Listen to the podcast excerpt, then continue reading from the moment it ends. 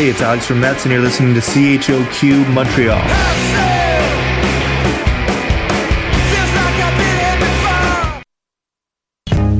C'est la rentrée au quartier latin de Montréal.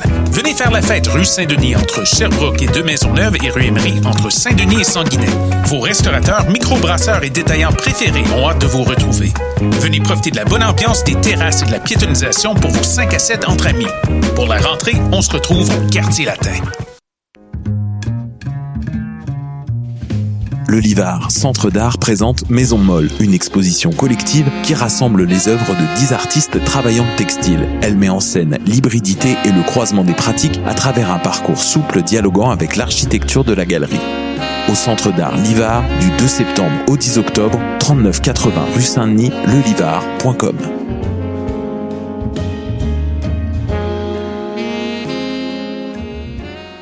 Les scènes de musique alternative du Québec lancent leur campagne de promotion qui vise à soutenir les salles de spectacles indépendants en vous proposant une programmation estivale diversifiée et électrisante avec des noms tels que Fred Fortin, Sonny Duval, Mara Tremblay, Bon Enfant et bien d'autres. Encouragez vos artistes préférés et venez vibrer à nouveau au rythme de leur musique tout en supportant la relance de toute une industrie et ce, en toute sécurité. Consultez notre calendrier de programmation sur le site www.branchez-vous-sur-les-smack.ca et restez à l'affût de tous les événements présentés par nos salles jusqu'à la fin décembre. Branchez-vous sur les Dès maintenant.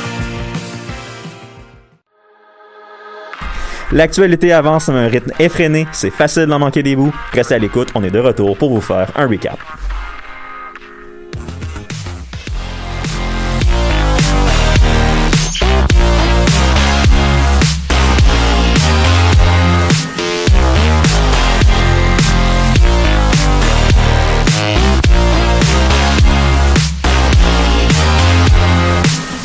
Bonjour à vous, bienvenue au recap de choc.ca du 13 septembre 2021. Oui, l'équipe est de retour pour une autre saison cet automne. Cette semaine, on commence en force avec Daphné, Nico, Louis, moi-même Tim, Manon à la régie. Vous allez bien tout le monde? Oui, ça va bien. Un retour après l'été, hein, quand même? Ça faisait longtemps. Je pense, je pense que je vais avoir genre un lendemain de veille de comme trois semaines à passer, mais sinon c'est... Quoi? Pourquoi? Hein? l'été, Tim, l'été. Oh God, oh, ça a Ça fait une été... semaine que c'est repris, là, Louis. Là. Il reste deux semaines. Ouais, mais c'est déjà long une semaine comme. Euh, ouais, euh, t'as pas participé aux initiations, toi. Là? Contrairement à d'autres. Non, j'étais occupé à essayer de genre créer le plus gros hangover possible. Ça, ça prend de la, dédica- la dédication, ça. Ben, t'aurais dû participer aux initiations, ça aurait probablement marché. Ah ouais, mais quoi que... Lightweight. Ouais, ok. Ouais, euh, j'ai quelques histoires, mais je les, les dirai pas en nombre, hein? Non, non, non. Euh, on va commencer l'émission directement avec euh, la situation, euh, comme on a l'habitude depuis bientôt un an et demi. La situation COVID-19 au Québec. On a passé quand même un bel été. On, on va le reconnaître. On a réussi à faire pas mal ce qu'on voulait cet été encore. On n'échappe pas présentement au variant Delta, mais la vaccination change la donne un petit peu. J'explique plus loin. La tendance sur les cas présentement est à la hausse. Euh, on a 639 cas aujourd'hui, la moyenne sur 7 jours est de 727.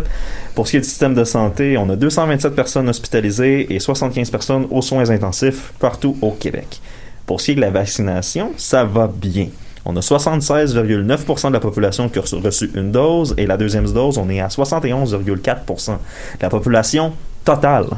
Wow. Ça inclut pas les enfants qui n'ont pas le droit d'être Mhm. vaccinés. Donc, Les 60 enfants qui vont tous être ensemble dans des classes euh, fermées, Ouais, il y a- hein. ouais, c'est- y, a- il y a- il y a cette problématique-là et le fait On que va pas parler des problèmes tout de suite, s'il vous plaît. C'est juste la rentrée. Ça dure deux minutes. C'est la rentrée et le retour des problèmes maintenant. Et Ça fait assez longtemps que tu es au Lucas pour comprendre que euh, on, on, on fait avec qu'est-ce qu'on a. Hein. Ouais, Mais- c'est vrai. Mais oui, bon, euh, oui, dans les écoles, il y a des cas, c'est là que semble vouloir se répandre l'école, les- dans les écoles et dans les milieux de travail, comme euh, depuis le début. Mhm. Mais sachant que la, la population adulte est vaccinée, ça va- on le voit, là, ça va mieux. Habituellement, dans les si on recule à l'an passé, avec autant de cas, les hôpitaux étaient dans une situation beaucoup plus précaire. Mais on parlait pas d'une quatrième vague, justement, euh, qui s'en venait, mais que le Ben, on est dedans. hein. C'est On est ça, dans la était- quatrième vague. on On est est dans dans la quatrième vague. vague. C'est ça. Pour moi, ça s'en vient toujours parce que j'ai comme pas l'impression de la vivre réellement, en fait. C'est la preuve que le vaccin fonctionne. Ouais, mais c'est ça. On s'entend quand même que je, je vois ce que Manon veut dire. On est on y pense encore à la COVID, mais juste le fait d'avoir repris en présentiel, l'université, Ouais, etc., etc., c'est comme euh, On le sent moins, là. Ben, on le sent moins parce que les gens sont vaccinés, ils tombent moins malades et quand on veut faire des activités non essentielles, ben il y a le passeport vaccinal qui est installé Oui. et on veut vacciner obligatoirement les soignants du système de santé. Oh, on va là aujourd'hui, là. Ben écoute, c'est ben c'est c'est été annoncé. 2021, on va là. Ben c'est annoncé, la date limite est quoi? Euh, l'action de grâce en octobre, je crois ou dans ces eaux-là, mi-octobre. Vers le 15 octobre, il me semble. 15 octobre, hein? Bon, c'est ça. Donc, tu sais, c'est ça. Maintenant, il reste à vivre avec les manifestations qui se multiplient contre ces mesures-là, qui se sont devant les écoles et les hôpitaux. Euh, Il faut vivre avec. C'est juste ça qu'on peut dire. Dans le fond, on peut pas. On peut pas prendre le choix pour la sécurité, notre sécurité, notre santé, de limiter des choses. C'est le choix qu'on fait. C'est un choix correct. Mais les gens qui sont contre ça, et les gens qui, surtout dans le système de santé, moi personnellement, je ne comprends pas pourquoi tu travailles dans un système de santé si tu ne crois pas à qu'est-ce que le système de santé donne. Mais d'un autre côté, si tu vis ça, puis que tu vis, on vient jouer avec ta source de revenus, t'as le droit de manifester, je te l'enlèverai pas. Ouais, mais le problème avec les soignants, c'est qu'ils ont une grande influence par rapport au reste de la population. À partir du Oui. moment où les soignants vont se dire je veux pas me faire vacciner, le reste de la population va penser que ils savent. ouais, mais on s'entend, et- Nicolas aussi, c'est que regarde aussi la proportion de soignants qui veulent pas se faire Non, vacciner. c'est pas beaucoup, mais C'est ça, C'est minime, c'est minime. C'est minime, mais On le médiatise même, beaucoup. quand Mais c'est là. c'est là. Mais Parce que ça. le minime de la, du monde de la santé va se répercuter en gros sur la population. Bah, écoute, euh, voir, moi, je 71,4 sans les enfants qui n'ont pas accès à la vaccination. C'est déjà très bien. C'est plus que l'objectif. Ben, Oui et non sur ce cas-là. Parce Hmm. qu'en tant que 75. tel, on a vraiment besoin d'atteindre un taux qui, si je me souviens bien, ressemble à 95%. Ouais, mais c'est parce que Si on veut que ça soit Ouais, vraiment non, mais on est 71,4% de la population générale de vaccinés. Mhm. Et on, on est proche. Là. Dès, que les, dès que les 5 à 11 ans vont avoir le droit, ça se parle d'ici la fin de l'année, on va être très très proche du 90. Là. Donc, rendu là, euh, c'est...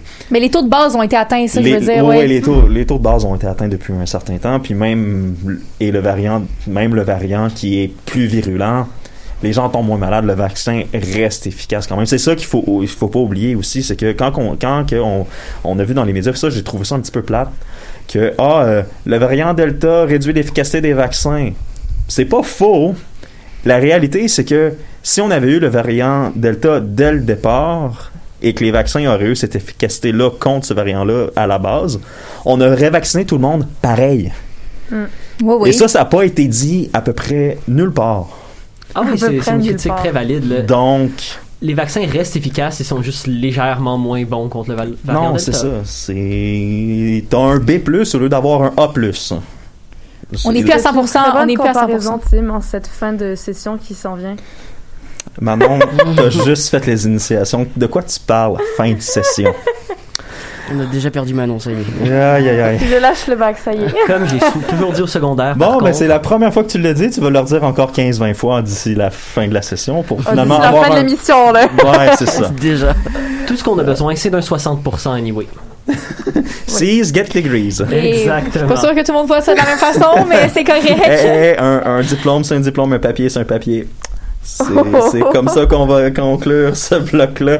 Euh, parlant de juste le résultat qui compte, Louis, les rumeurs se sont intensifiées tout l'été et ça s'est confirmé à la fin du mois d'août.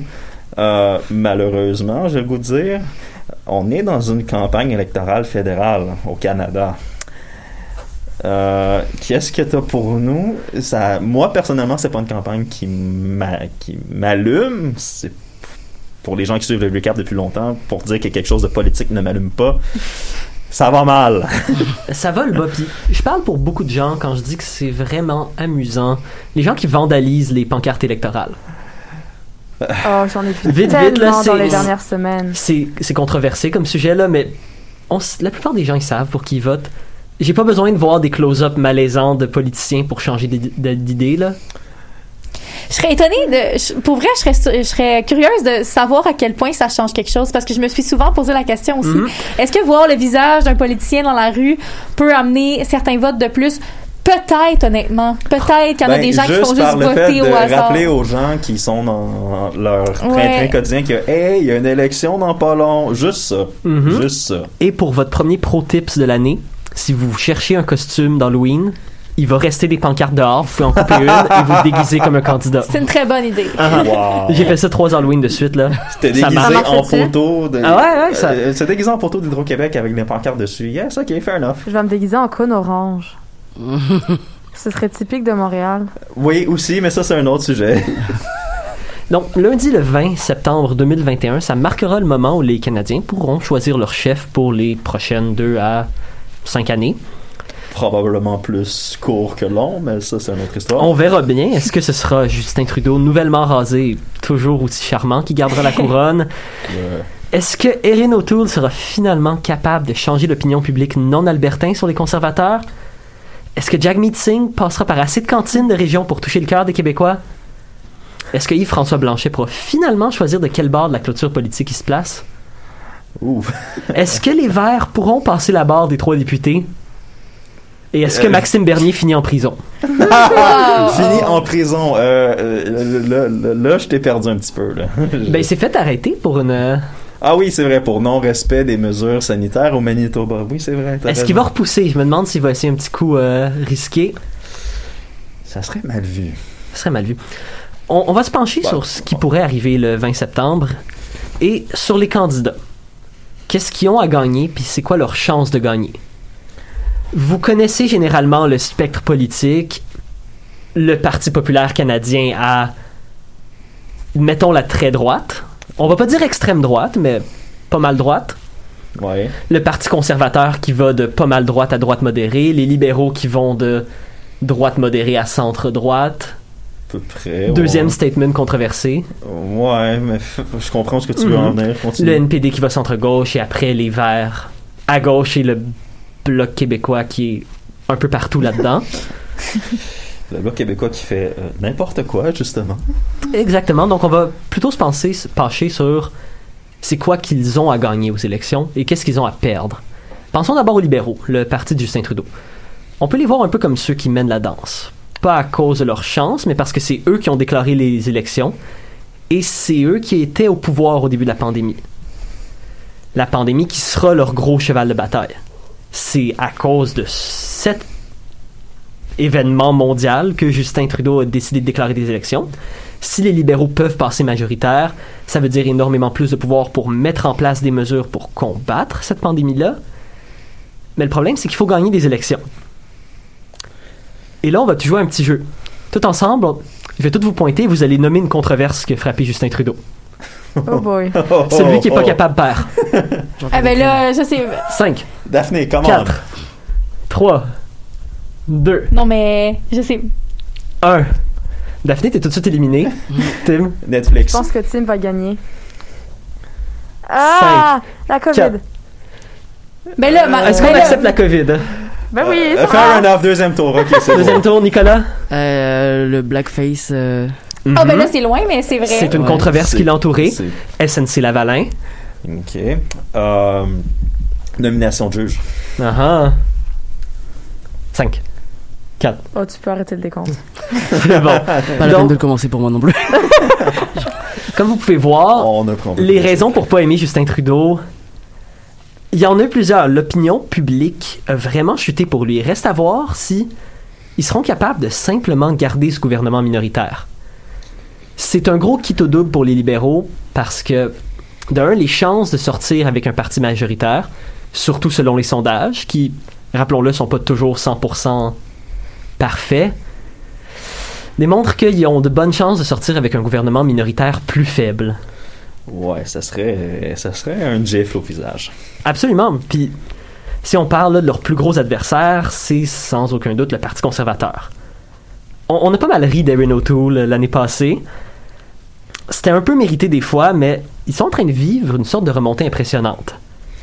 C'est une position avantageuse. Si je, je veux pas te couper, mais Mhm. si Erin O'Toole était compétent, on se poserait pas la question. Non, et pourtant. Et, pourtant, ça se passe pas si mal. Ben, euh, ouais, ok. Ça pourrait être vraiment pire. Tu trouves? Ça, Ah oui. Ça, Ben, pourrait ça être, pourrait être attends, pire. ça pourrait être pire pour qui? Pour les Canadiens ou pour le Parti conservateur? Pour le Parti conservateur. Là, je regarde ça du point de vue du Parti conservateur. Ça Euh. pourrait être pire. Il pourrait encore avoir Ah, moi. Andrew Scheer qui est allé chercher la défaite des, de la bouche de la victoire. J'ai l'impression qu'Erin O'Toole est en train de réussir le même tour de force, mais Hein? continue. Donc, le pari du recentrage, en tout cas à- en ce moment, semble relativement marcher pour les conservateurs. Il y a des tensions à l'interne dans le parti. Le passage vers une droite un peu moins extrême a par contre aidé l'image publique du parti. La baisse de popularité des libéraux, ça aussi, ça impacte l'élection en gros. Parce que dans le fond aussi, beaucoup de gens, des fois, basent, les votes sont souvent réactionnaires. Et le Canada a souvent une tendance à réagir. On n'aimait pas Harper, fait qu'on l'a sorti. Et en ce moment, avec la mauvaise image de Trudeau, il y a de bonnes chances, c'est bien possible qu'il se fasse sortir pour les conservateurs. Sauf que l'idée de se tourner vers le centre, c'est aussi une sorte de double tranchant. Prenez l'exemple des armes à feu avec Erin O'Toole, qui, depuis le début de l'élection, doit constamment revenir sur son opinion de restriction des armes à feu, s'est fait prendre à se piéger dans ses mots, Il Ah, dit jamais la même chose dépendamment à qui il parle. ne dit jamais la même chose. Je ne dis pas la même chose dépendant de la langue dans laquelle il parle. Ah oui, ça, on voit, on voit une Mhm. bonne différence, Un effectivement. petit peu comme Trump. Ben, Similaire. Trump, euh, c'est un autre cas. Sauf que la différence, c'est qu'Erin O'Toole essaye en même temps d'attirer un groupe un peu plus centriste droite, Hmm. mais aussi de garder les gens qui étaient loyaux, qui étaient plus à droite. Donc, de devoir être pro-avortement, parce que la plupart des gens de centre-droite sont pro-avortement, mais essayer de garder ce look puritain que les gens de la droite, pour s'assurer que les gens de la droite se tournent pas vers Maxime Bernier. Ouais, mais meilleur exemple que je peux pas donner sur l'avortement, justement, dire qu'il, il- lui, la position du parti, ce serait, mettons, pour être ministre ou quoi que ce soit, ce serait d'être pour avortement.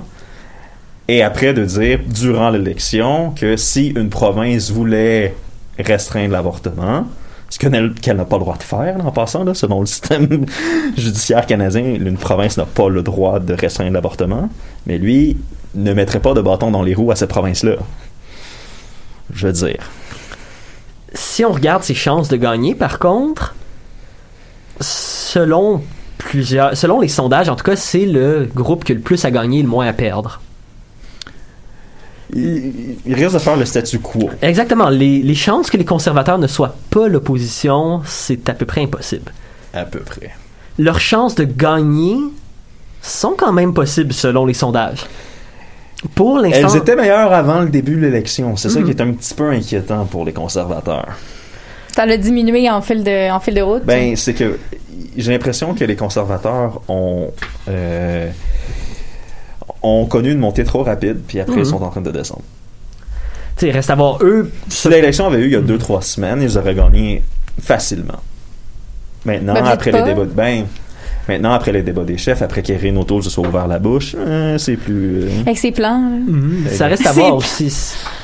Aussi dépendant des gens, tu sais, c'est une plateforme qui est très anti. euh, C'est une, c'est une, plaf- c'est une plateforme d'austérité. Mhm. Une plateforme d'austérité, on coupe dans beaucoup de services publics, notamment Radio-Canada, qui, selon plusieurs analystes, risque de s'en prendre grosse si les conservateurs gagnent.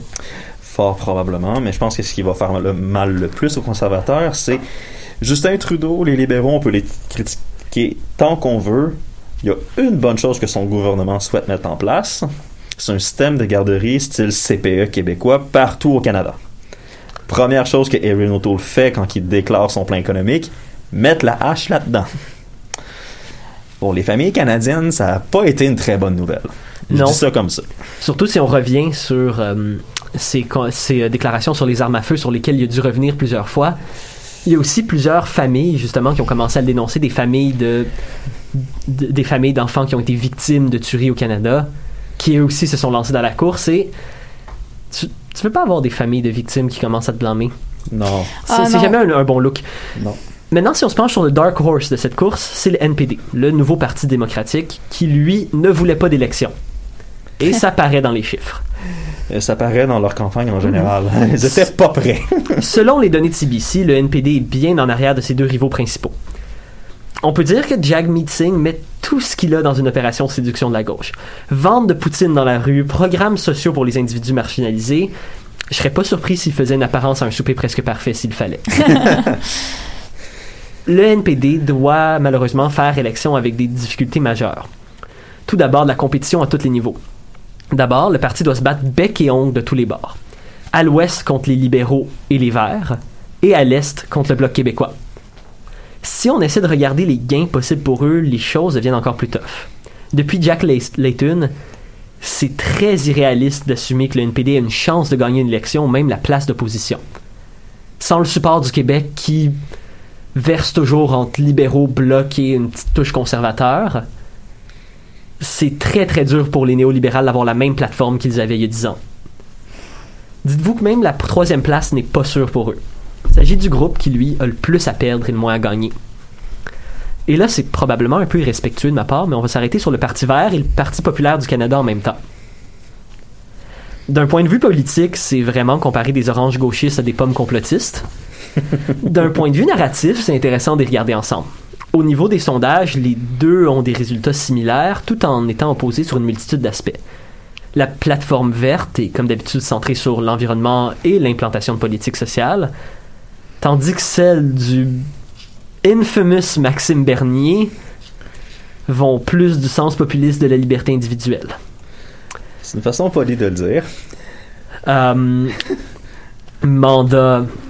euh, en tout cas, respect au mandat anti-masque. euh, c'est dur de décrire ça d'une façon totalement non biaisée, mais Ben, en fait, moi, j'ai le goût de dire que Parti populaire du Canada, ok, oui, mais quelle plateforme de plan s- gouvernemental, social, li- liberté avec un A. à peu près, ouais. C'est. Les parallèles sont intéressantes d'ailleurs. Anaï Paul est bien reçue à l'extérieur de son parti. Là, on parle ici de la chef des Verts, des Verts, mais son leadership intérieur est considéré comme très faible par beaucoup des membres du parti, du fait qu'elle a refusé de faire un vote de confiance avant les élections. Et c'est très possible que, dépendant des résultats, son leadership s'effondre totalement après l'élection. Maxime Bernier, lui, est très très bien reçu à l'intérieur de son parti et à peu près nulle part ailleurs. Effectivement. En tant que tel, il s'agit de deux partis qui vont probablement pas avoir beaucoup de poids dans le gouvernement. S'ils en ont un. Probablement. Reste à voir cependant, parce que, je vous le rappelle, les sondages sont un outil qui ne sont pas à 100%, et souvent, les partis populistes de droite ont tendance à faire beaucoup mieux que les sondages le prédisent. Ouais, et le, considérant le fait que Maxime Bernier a probablement doublé ses points de pourcentage dans les sondages, euh, c'est pas une bonne nouvelle. Pour les gens qui aiment pas Maxime Bernier, pour les fans de. Maxime Bernier, ça look bien. Est-ce que, est-ce que ça veut dire qu'il se place dans la, la position de troisième place, qui est souvent hyper importante, parce que ça te permet de- d'être un peu la balance entre les- entre l'opposition et le parti principal? Probablement pas. Mais Est-ce que ça va empêcher Evelyn O'Toole de gagner? Peut-être. Reste à voir, notre dernier candidat est vraiment spécial. Parce que lui, il se bat pas pour gagner, mais pour être deuxième. On parle de Yves-François Blanchet et le Bloc québécois. En tant que tel, c'est un parti qui est assez dur à, évaluer. Sur l'axe politique, les membres vont un peu de toutes les bords. Si le chef du Bloc appuiera de temps en temps des idées de la gauche, il penchera aussi de la droite, comme son support du troisième, li- du troisième lien. Qui est bizarre et va à géométrie variable. Du point de vue d'un Canadien normal, du point de vue d'un Québécois, les positions du, du Bloc sont pas ancrées sur la droite ou la gauche, mais pour l'avancement des intérêts du Québec. Ce style de gouvernement rend Blanchet un peu dur à, à évaluer. C'est dur de voir ça sera quoi sa performance. Tout ce qu'il peut gagner, c'est une place à l'opposition. Puis cette place-là, elle est dure à prédire pour une multitude de raisons. Le bloc est inconsistant d'élection en élection, passant de force majeure à petite table impopulaire au lunch du Parlement. De plus, les sondages faits au Canada en entier ne représentent pas correctement un parti qui est entièrement dépendant des votes québécois et des sondages québécois. Exact. Ça, c'est pas faux. T'sais, le Bloc québécois à l'échelle canadienne récolte moins de votes que le Parti vert. Sauf qu'il récolte autrement plus de sièges parce qu'ils sont concentrés au Québec. Exactement. Et pour ce qui est de caler l'élection, quelque chose que tellement de gens aiment faire, Impossible. il n'y en est pas question. En ce moment, l'écart au, au sondage entre libéral et conservateur est minime. C'est dans les marges d'erreur. Mhm, parce que personne n'aime les deux. Il est à peu près impossible de prévoir ce combat-là, mais on sait une chose. Gagner l'élection, ça c'est la partie facile. Gérer une pandémie mondiale, une montée de l'extrémisme et un vent de demande de changement, en tant que gouvernement canadien, là, ça sera ça, la partie dure du vainqueur. Ouais, on leur on souhaite bonne chance aux gagnants. Ils vont en avoir énormément besoin. Tant qu'à nous, on va prendre une pause avec la chanson Virus de Biche de Ville.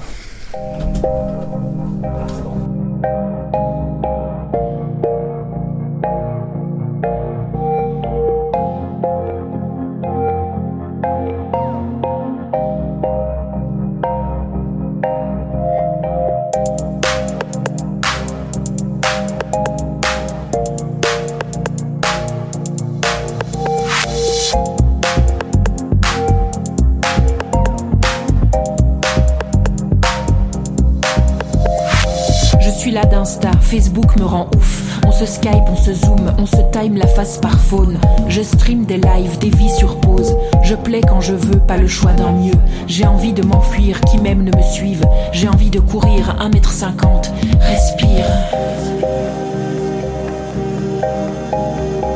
Je tourne en rond, dans ma tête, dans mon salon. Le sport me gave, ma créativité se carapate. Plus envie de rien, franchement je me dis, je sers à rien. Qu'est-ce qu'un artiste sans public? Un art sans partage, des mots sans écho, un show sans bravo. Non, j'ai plus envie de faire du yoga, de me dire que mais oui, ça ira. Étouffe-toi dans tes recettes de pain, de tarte et de boulettes. La tête dans le cake, le corps sans trac, méditer qu'ils disent qu'on évite la crise, on évite la vie, oui. On s'évite dans la rue, on évite de penser, on évite de dire que ça va pas, que le moral on n'a pas, qu'on bouffe que des chips, qu'on vit plus qu'en slip. Je marche dans la rue à 20h, sentir l'applause, pauvre l'heure.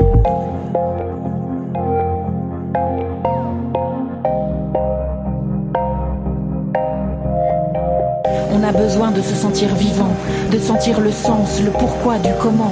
Le lendemain dansant, on vit dans l'espoir de se revoir, de se retrouver, d'en boire des verres, d'en griller des saucisses, d'en serrer des bras, d'en embrasser des joues, des bouches, des joies. On va tenir bon jusque-là. Même si d'ici là, des femmes auront pris des coups, des soignants seront sur les genoux, des parents seront devenus fous, des tas de gens sans le sou. On va tenir bon jusque-là parce qu'on n'a pas d'autre choix. On a le droit de le dire que ça va pas. On a le droit de l'écrire qu'il y a des jours sans. Que dans ton sang coule ce qui n'est plus. Essuyer sur nos joues ce qu'il nous a pris.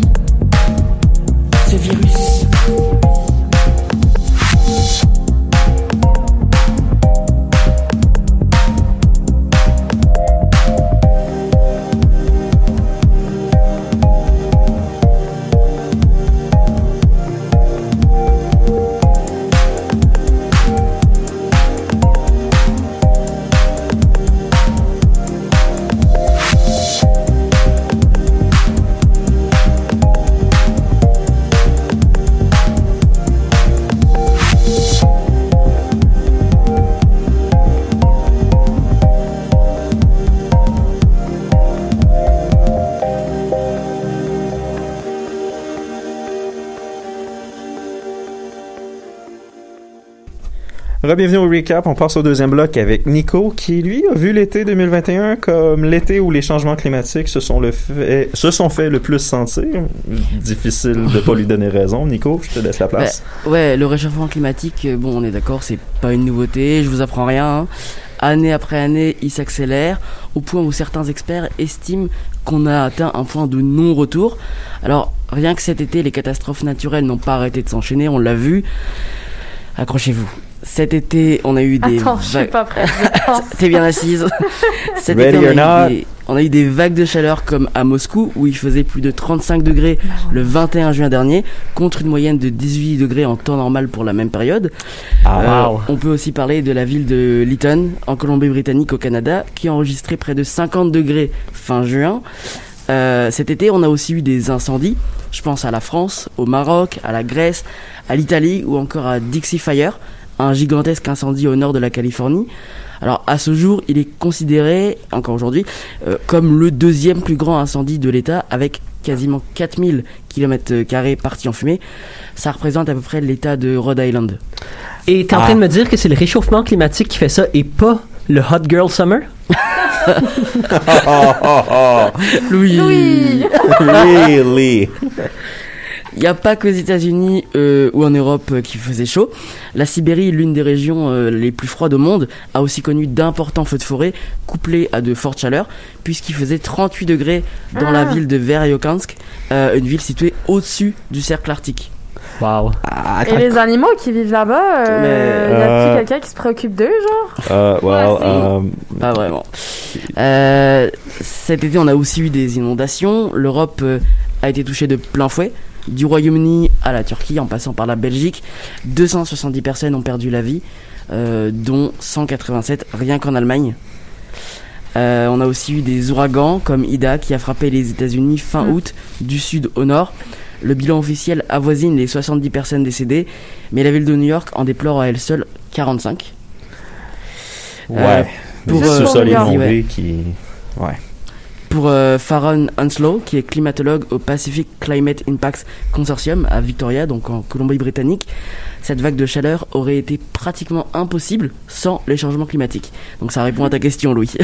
C'est pas le Hot Girl Summer. Me voilà. Mais le réchauffement Me voilà climatique, ça n'existe pas, On voyons! le sait. Maintenant, on sort. Dans une étude qu'il a publiée à ce sujet, M. Hanslow va même jusqu'à dire que le changement climatique a rendu la vague de chaleur canadienne environ 150 fois plus probable. En gros, rien de bon. Rien de bon. hein. En Euh, gros, congratulations, we're fucked. Clairement, Mais ça fait longtemps qu'on le sait. Ça fait longtemps qu'on le sait que ça s'enligne vers ça. Je veux dire, c'est pas. euh, je moi, pense je que c'est un petit peu qu'est-ce qui explique l'apathie des gens. C'est comme, ouais, ben. Moi, ça fait ça. des années que je le sais que ça va être ça. Là. Je, me dire, rappelle je en peut-être 2010, 2012, 2013 où on se disait euh, ah oui le réchauffement climatique ça sera dans longtemps et tout. Non, non, non, Mais non. on voit ouais. les effets maintenant. On se dit ça va être dans, en 2030, 2040 et finalement on les voit dès maintenant les effets. Mais d'ailleurs, Nico, euh, justement, il n'y a pas euh, eu une nouvelle comme quoi que, il me semble, mi-juillet, on avait déjà dépassé. Oui.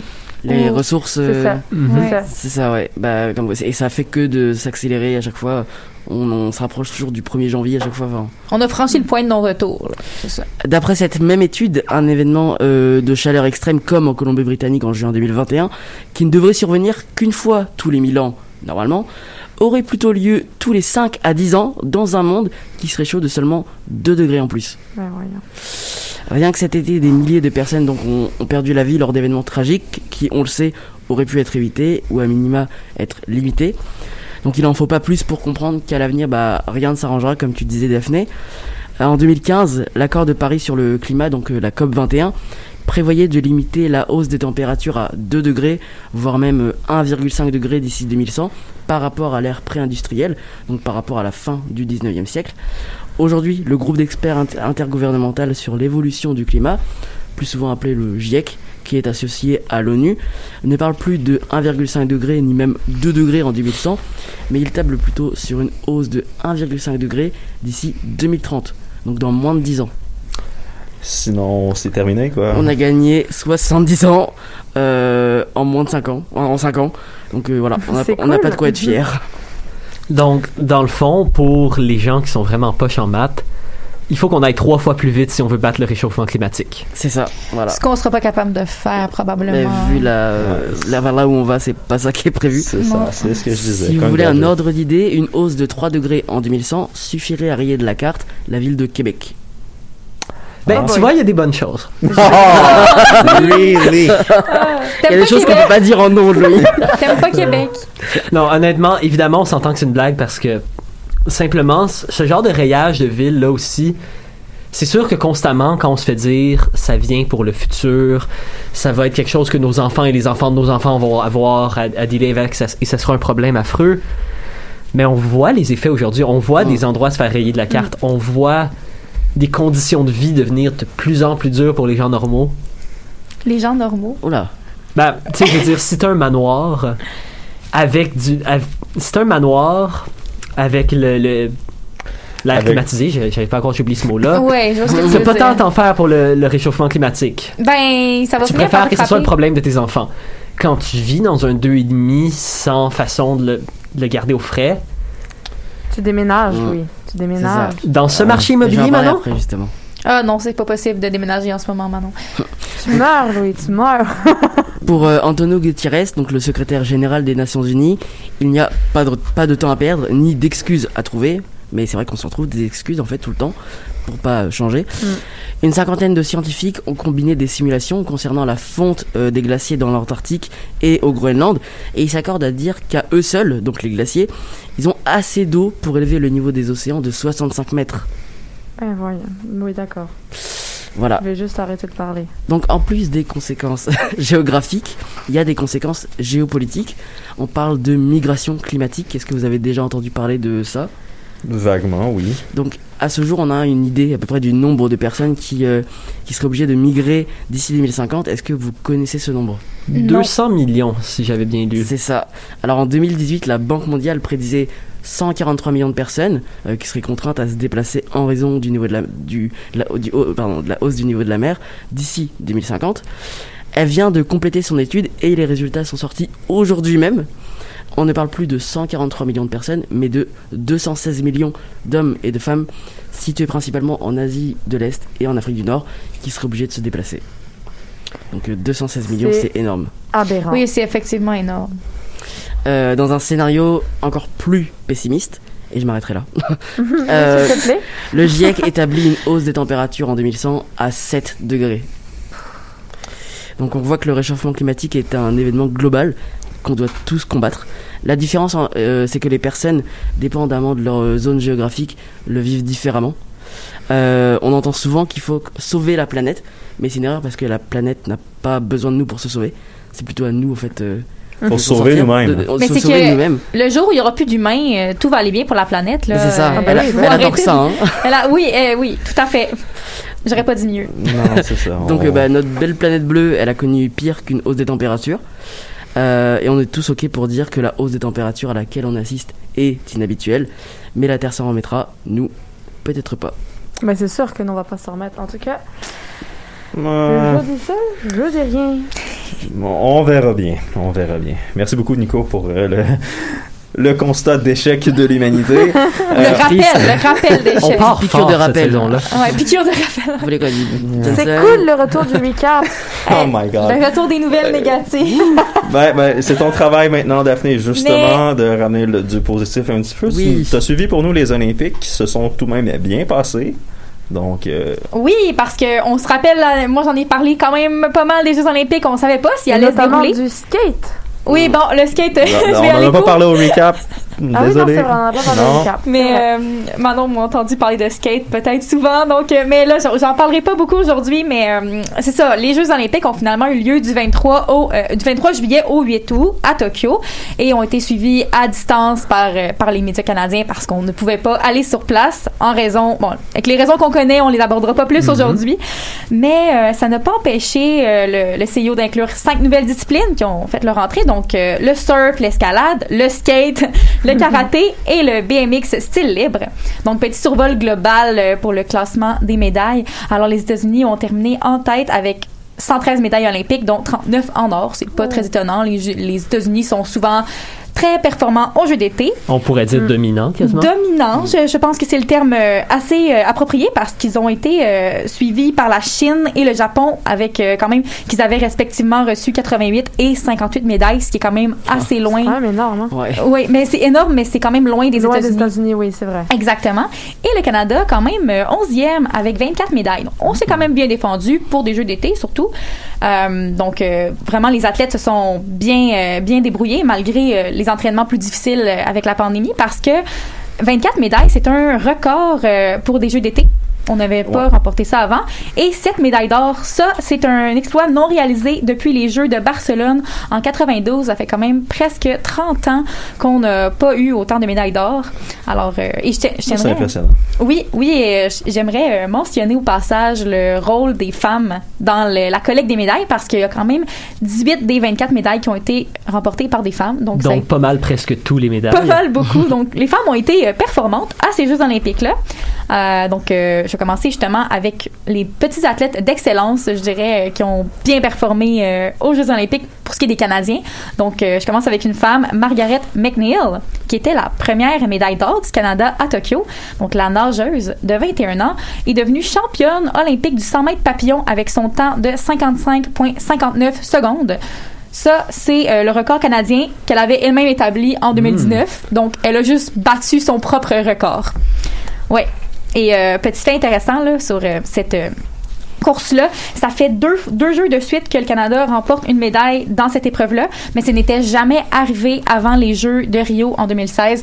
On se souvient peut-être de Penny Oleksiak, hein, qui à 16 ans avait réussi à remporter l'argent dans cette discipline-là. Donc, parlant de Penny, elle était là aussi. Hein. Je ne sais pas si vous avez un peu suivi nos- les exploits de notre Penny Oleksiak, qui a maintenant 21 ans. Mais euh, elle est devenue l'athlète canadienne, homme-femme confondue, la plus médaillée des Jeux olympiques d'été. Elle avait déjà quatre médailles à son palmarès avec les Jeux de Rio. Et là, on ajoute à ça une médaille de bronze aux 200 mètres style libre et euh, l'argent aux euh, 4 fois 100 mètres, le relais. Sinon, euh, on va laisser la piscine de côté. On se dirige vers le judo, qui est un sport aussi. Euh, J'ai j'ai pas l'habitude de suivre beaucoup le judo, mais euh, je me suis C'est un beau surpris. sport quand même. Oui, et je me suis surprise à aimer regarder ça. J'avais Ouais. mon ami qui m'expliquait les règlements à côté. C'est c'est assez intéressant. Surtout qu'on avait des bons athlètes. euh, du côté des femmes, encore Jessica Klimkate qui, qui a eu une médaille de bronze. Du côté des moins de 57 kg. Cette médaille-là a aussi fait d'elle la première judoka canadienne à remporter une médaille olympique. Donc, un autre première encore. Mais ça n'a pas, pas été long. Euh, elle s'est fait rejoindre assez rapidement par Catherine Beauchemin-Pinard. Je sais pas si vous avez vu un peu, mais 24 heures après que Jessica Klimkate ait marqué l'histoire avec sa médaille, la première judoka canadienne, euh, Catherine Beauchemin-Pinard, elle aussi, remporte une médaille de bronze, mais dans la catégorie des 53 kg et moins. Sinon, euh, je pense que le moment qu'on attendait tous, c'était l'athlétisme, si je me trompe pas. Et euh, les Canadiens ont été très performants, si je peux euh, dire ça comme ça. Mais les du côté des athlètes masculins, d'ailleurs, je vais commencer avec euh, André Degrasse, qui a été le premier homme canadien des Jeux de Tokyo à remporter une médaille.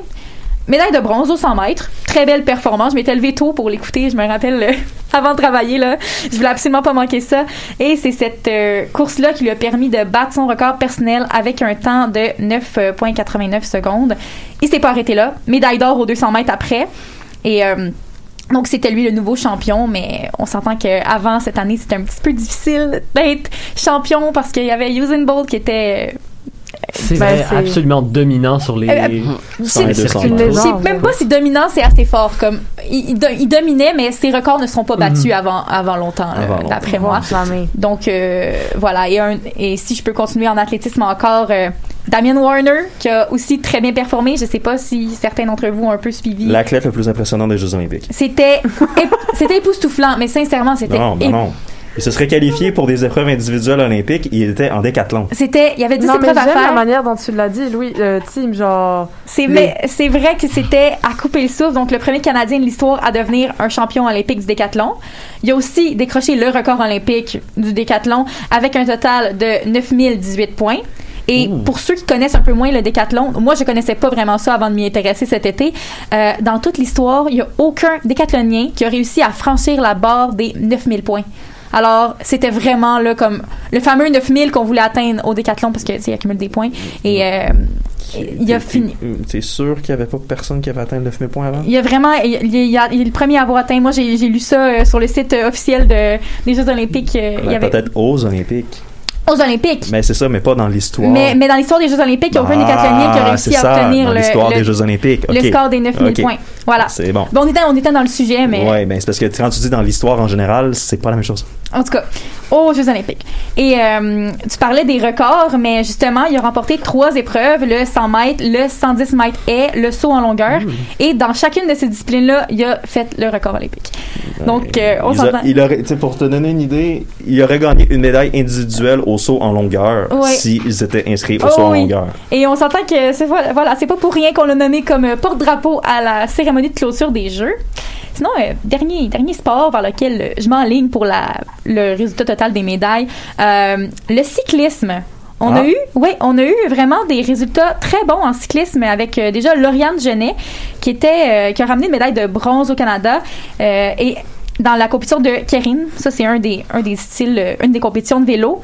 Cyclisme sur piste. Sur piste, oui, et c'était une première pour le Canada qui avait jamais eu de médaille dans cette épreuve-là depuis depuis l'arrivée de l'épreuve en à Londres 2012. Donc c'est pas très ancien, mais c'est quand même une première pour le Canada. Et euh, ce qui va rendre encore plus impressionnant sa performance, c'est que ça faisait seulement cinq ans qu'elle faisait du cyclisme sur piste. Alors on s'entend que euh, elle a rapidement bien démarré sa carrière, notre chère Lauriane Genet. Euh, elle était par contre déçue de pas partager le podium avec son amie Kelsey Mitchell, qui s'est rattrapée très bien en ramenant la dernière médaille qui était une médaille d'or euh, au sprint. Donc euh, Kelsey Mitchell aussi vraiment très belle course, médaillée d'or.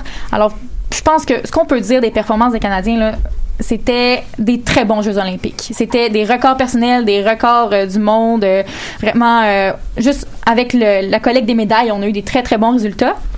Mais j'en profiterai pour terminer avec. j'ai- On n'a pas de nouvelles sérieuses en rafale aujourd'hui, donc j'ai choisi trois moments que, que j'ai beaucoup aimés.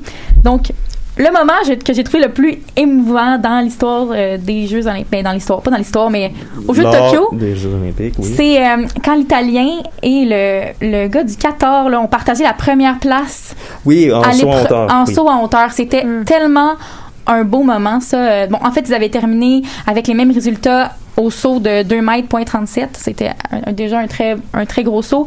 Et au lieu de juste départager, ils se sont dit, OK, les deux, on veut l'or. Donc ça, c'était une belle... euh, Mais Euh, qu'est-ce que tu fais dans un cas comme ça? Est-ce que tu coupes la médaille en deux? Non, je- ils ont eu les deux des médailles d'or. C'est pas des deux médailles d'or, une médaille de bronze. quand même. Ouais, et euh, sinon, bon, Manon, t'attendais le moment où je vais parler de skateboard. Ben, c'est à, à ce moment. Donc, euh, c'était la nouvelle discipline, c'était une des nouvelles disciplines et c'était impressionnant de voir les jeunes qui ont dominé la compétition. Ça a donné des podiums historiques. Là, je parle par exemple ici de la japonaise Kokona Iraki de 12 ans et de Sky Brown qui ont remporté respectivement l'argent et le bronze aux épreuves de park et sont devenus les plus jeunes médaillés olympiques depuis 1936. Je peux mentionner aussi au passage euh, Nishia Momiji à 13 ans qui est devenue la plus jeune athlète japonaise à remporter une médaille d'or. Alors les podiums étaient vraiment composés de, de, de jeunes ados. là. C'était assez assez comique même de voir ça euh, des podiums avec des enfants. Et je vais terminer Ah. ça m'a fait rire. non, mais c'est vrai, on aurait dû une Olympiade d'une école primaire. Puis là, tu vois, non, ils sont aux Olympiques, ils font des trucs hyper impressionnants. C'était vraiment euh, à couper le souffle. Mais à 13 ans, elle gagne une médaille d'or. À partir de quel âge tu peux participer aux Jeux Ça Olympiques? dépend de la discipline. Mais en skate- C'est bon. C'est bon. Non, ça, ça dépend réellement de la Mhm. discipline. En skate, c'était jeune. en skate, je, je pense qu'il n'y avait pas vraiment de limite. Non. Mais en gymnastique, il y en a. En gymnastique, je pense que c'est 16 ans en montant. Tout dépend de, des effets sur le corps, tu sais, je pense, euh, en tout cas, bref. En skate, Ouais. euh, faut croire qu'ils peuvent être jeunes, il y en avait de 12 ans, là, tu sais. Boys. Et euh, je vais terminer donc ce petit topo-là avec Maud Charon, qui a été la première médaillée d'or euh, au Québec aux Jeux de Tokyo. Donc vraiment, c'était une très belle performance en haltérophilie pour d'être québécoise. Donc je trouvais ça intéressant de le rajouter à ce petit topo-là. Donc euh, c'est ce qui conclut là, mon, mon petit euh, mon petit retour sur les Jeux Olympiques. Mon J'espère. méli-mélo des Jeux Olympiques. Mon méli-mélo, j'ai essayé de. ça ressemble. Ça Ben, pas mal à ça. J'ai essayé d'en mettre euh, vraiment ce qui a été le plus marquant, mais c'était difficile de faire des choix. Il, y a- il s'est passé tellement de choses. Ah, t'as choisi? Ah, j'ai été, ben, ça.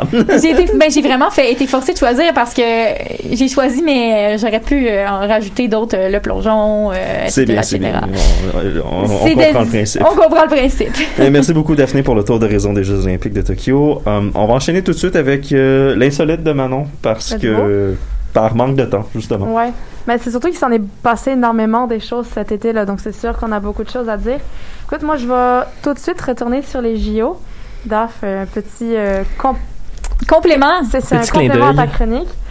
Mais j'apporte un côté un petit peu plus insolite. Disons que des chercheurs australiens se sont amusés pardon, à calculer qui avait le plus de chances de finir les Jeux avec un gros coup de soleil. C'est quand même toute une compétition, ça. Oui, oui, oui. Et ça penser. fait quand même un lien avec la chronique de Nico parce que il y a eu des chaleurs assez surprenantes à Tokyo cette année aussi. Oui. Euh, L'indice UV dépassait le niveau 9 et donc les chercheurs ont calculé l'exposition aux ultraviolets. Ils ont passé au crible, euh, je vous dirais, à peu près 144 événements et non pas moins de 20 disciplines de plein air. Ils ont pris en compte euh, la durée passée à l'extérieur, la localisation de l'épreuve, l'albédo de la surface parce qu'on s'entend que l'eau réfléchit plus le soleil que le gazon, euh, l'horaire prévu de l'épreuve, mais aussi la proportion du corps des athlètes recouverte par l'habillement. Ah, Est-ce qu'ils aussi ont calculé si c'était de la Coppertone 40 que les athlètes avaient ou bien de la Ombrelle 30? Non, ça, je pense pas Il faut que ça rentre là-dedans, par contre. D'après vous, qu'est-ce qu'on retrouve dans le top 3? volleyball de plage féminin. OK. Euh, tout ce qui est canot-kayak. OK. Hmm. Puis, Ben, vous allez être surpris. La voile. Vous allez être très surpris. Clairement un de ses sports intérieurs. En top, première place du podium, c'est le tennis féminin. Ah. Deuxième place du podium, c'est le golf masculin. Et la troisième place du podium, c'est la course, cycl- la course cycliste sur route. Ah. Pour les joueurs de golf, on explique ça parce que l'épreuve, euh, la durée de l'épreuve est tellement longue qu'ils sont Ah. exposés pendant des heures et des heures au soleil malgré c'est- le fait Tout le que- monde sait à quel point c'est un sport dangereux, le golf. Ben, quatre- une ronde de golf, c'est 3 heures, 4 jours de suite. Mais là, ce que je trouve intéressant, et c'est ce que tu as souligné un petit peu, euh, Tim, c'est que les chercheurs ont expliqué que les femmes étaient quand même plus exposées que les hommes au soleil parce que les hommes avaient tendance à porter des casquettes ou des affaires un petit peu plus amples. Euh, le beach volley est également dans le top 5. Il venait juste après parce que euh, le sable est une surface très réfléchissante également. Et ils ont souligné le fait que les femmes avaient l'obligation de jouer en bikini, sinon ça faisait des scandales. Euh, le volleyball de plage, c'est pas exactement la même chose que le handball de plage. Euh, pas. Ouais, mais en tout cas, il y a quand même, je pense une, en- bref, on en parlera en hors d'onde. Euh, Est-ce que vous connaissez l'histoire de Pompéi?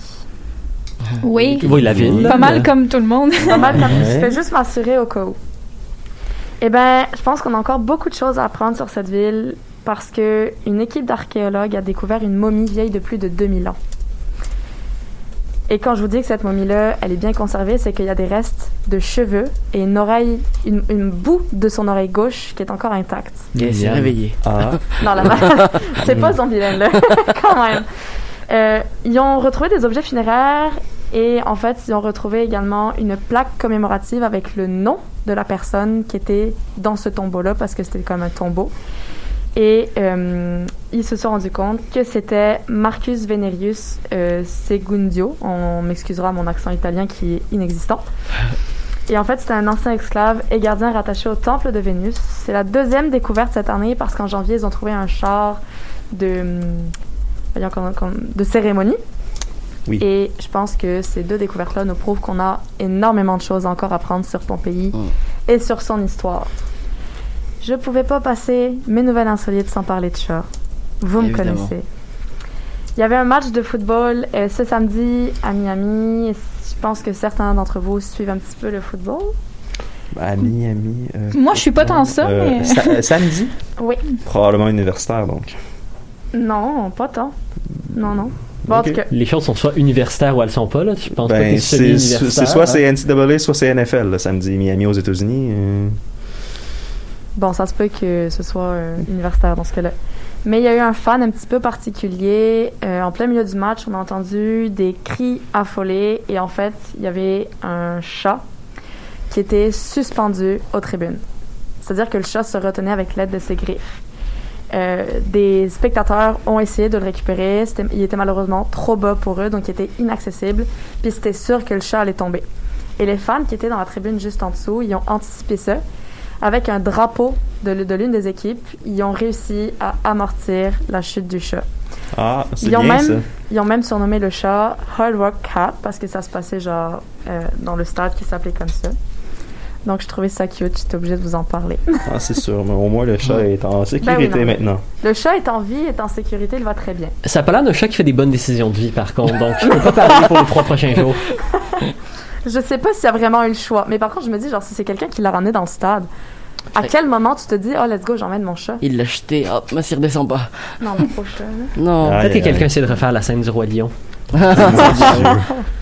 En tout cas, dernière toute petite nouvelle pour conclure ce Méli-Mélo et cette euh, émission. Euh, on va continuer sur notre lancée un petit peu touchante. On s'en va en Australie à cause de la pandémie qui est encore assez présente là-bas. Un éleveur de moutons n'a pas pu se rendre aux funérailles de sa tante. Il a donc décidé de lui dire au revoir à sa manière. Il a réussi à mettre des grains un petit peu partout dans un champ, de manière à ce que quand les moutons allaient sortir et se précipiter vers la nourriture, ça allait former un cœur. Oh, Hmm. ah, c'est bien ça. Voilà. C'était très touchant à voir euh, dans la vidéo. C'est très, très, c'est très bien ça comme nouvelle, Manon. Euh, Ça remonte un petit peu euh, les nouvelles euh, pessimiste Euh, que vous nous avez Ouais. tous donné. Mais là, oui, là, on a eu les Jeux Mhm. olympiques qui étaient positifs, les petites nouvelles insolites. Euh, ça finit bien, hein, Ben ça, oui. ça ajoute. C'est ce qui va conclure cette première émission de la saison du recap de choc.ca pour l'automne 2021. Um, on se retrouve la semaine prochaine et pour le moment, on se quitte avec la, on se quitte avec la chanson maintenant? Ben, un petit jingle avant ça. Ah, bon, euh, la chanson au voltige, j'ai 7. Ciao. Hein. Yeah. Je vais tous les enculer secs, sauf les légendes du Québec. Je laisse mes restants sur tes fesses, pas besoin d'exemple pur et net. Et j'aime vraiment fumer de l'herbe, mais tu me déranges, tu m'énerves. Jamais je vais censurer texte, j'ai du vrai sang sur les lèvres. Ok, je n'attendrai pas que mon corps se taise. Balance une ligne et j'en score 16. Avance les fleurs sur le cortège, je suis dans l'élément comme Corben. Je plus la porte à la visite ici, ce que tu vois blanc est encore beige. Déteste celui qui ne finit ce qu'il dit, poli diamant comme un orfèvre. Je crois que j'ai défoncé 24 et 7, roule en poids lourd mais sans classe C. Je déteste toujours quand une gare cessait, je suis gentiment comme le guy sensei. Je suis dans le coup 124 sur 7, fils de titan comme Elios et Sol. Je l'ai déjà dit, ma grande force est seule, et tout ce qui peut me gagner fort c'est le sol. Cette année, je année, c'est assez de parler, la préparez-vous. Je braque et frappe, je vais finir par les doigtés, par les trous. Je suis taré, je prends les paris, après je parais, j'arrête tout. Salé, l'assiette, la bouffe, écrade, allez, je crache, régalez-vous. Vous, ben, wow, tous les rappeurs à l'amende, on n'oubliera pas l'avalanche. Wow, wow, pèse le poids dans la balance, je préviens du retour.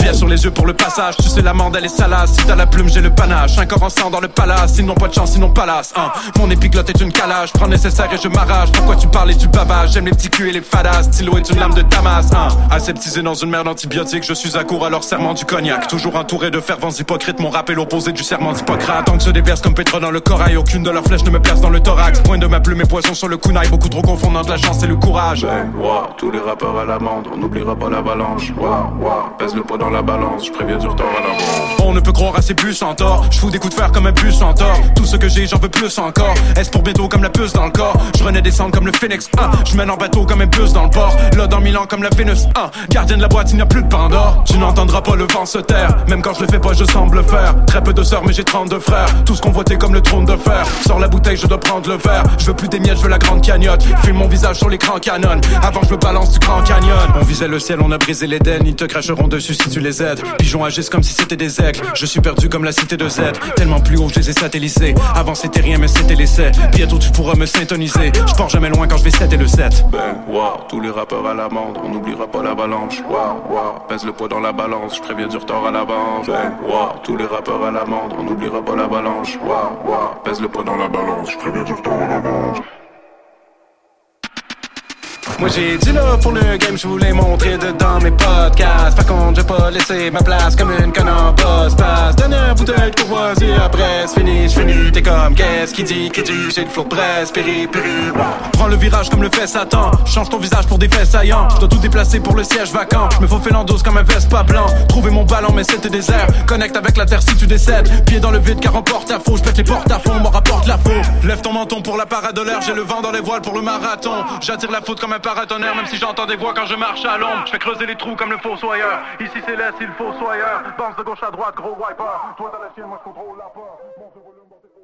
La saison théâtrale 21-22 d'Espace Libre est lancée. Huit propositions artistiques, un spectacle déambulatoire dans les rues du Centre-Sud, sept spectacles en salle et plusieurs spectacles offerts en web diffusion. Théâtre en extérieur, comédie, drame historique, documentaire, drag king, cinéma d'art, performance, cirque et cabaret font écho aux titres qui résument la programmation. Rendre visible, rendre audible. Procurez-vous vos billets dès maintenant sur espacelibre.qc.ca.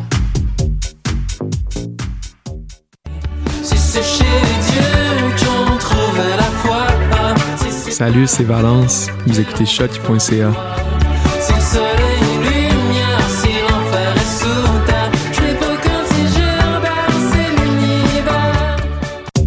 saison théâtrale 21-22 d'Espace Libre est lancée.